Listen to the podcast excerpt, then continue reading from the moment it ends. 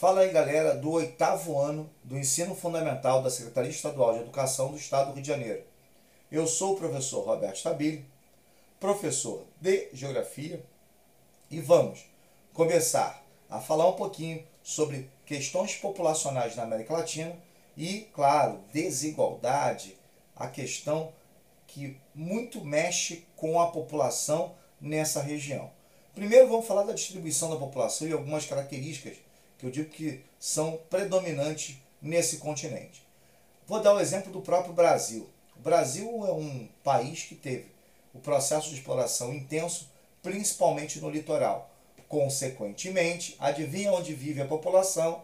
Na sua grande maioria, sim, galera, aqui no litoral mesmo. A população vive aqui nessa área. Por que vive aqui nessa área? Porque toda a nossa economia foi concentrada nesse cenário. Todo mundo ficou concentrado aqui. Então, consequentemente, a gente passou a morar nessa, nessa área.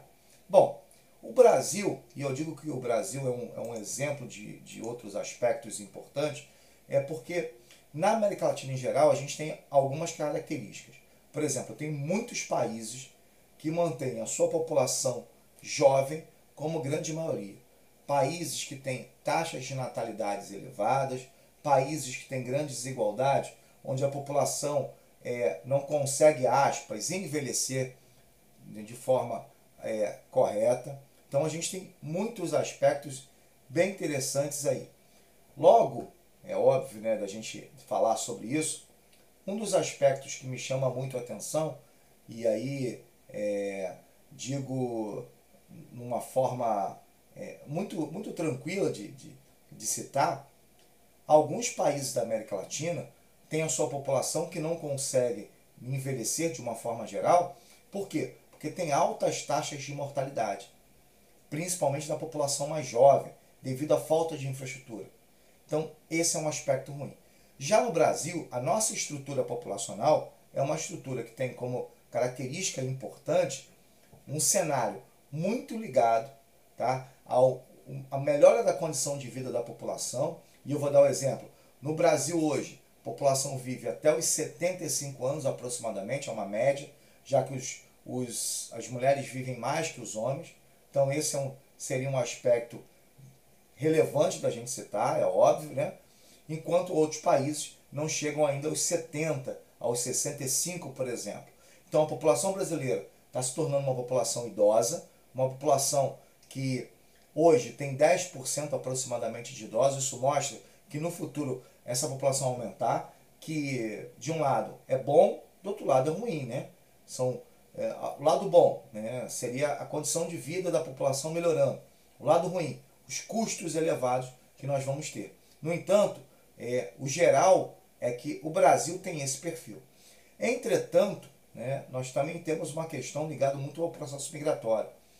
O Brasil já foi um dos países aqui na, nas décadas passadas que recebeu bastante imigrantes dos países latino-americanos. Isso passou a ser extremamente comum, extremamente normal, principalmente porque a economia brasileira se destacava entre os países latino-americanos. Ainda se destaca, menos ainda porque nós passamos por problemas, como outros países também passam, principalmente nesse período de pandemia. Mas foi isso que aconteceu mais ou menos na economia brasileira. E aí, galera, a gente tem que também é, é, associar o seguinte: é, quais são as condições que nós temos de trabalho para determinados países. Não é isso? Muitos imigrantes chegam aqui, ficam em condições de trabalho terríveis. Né?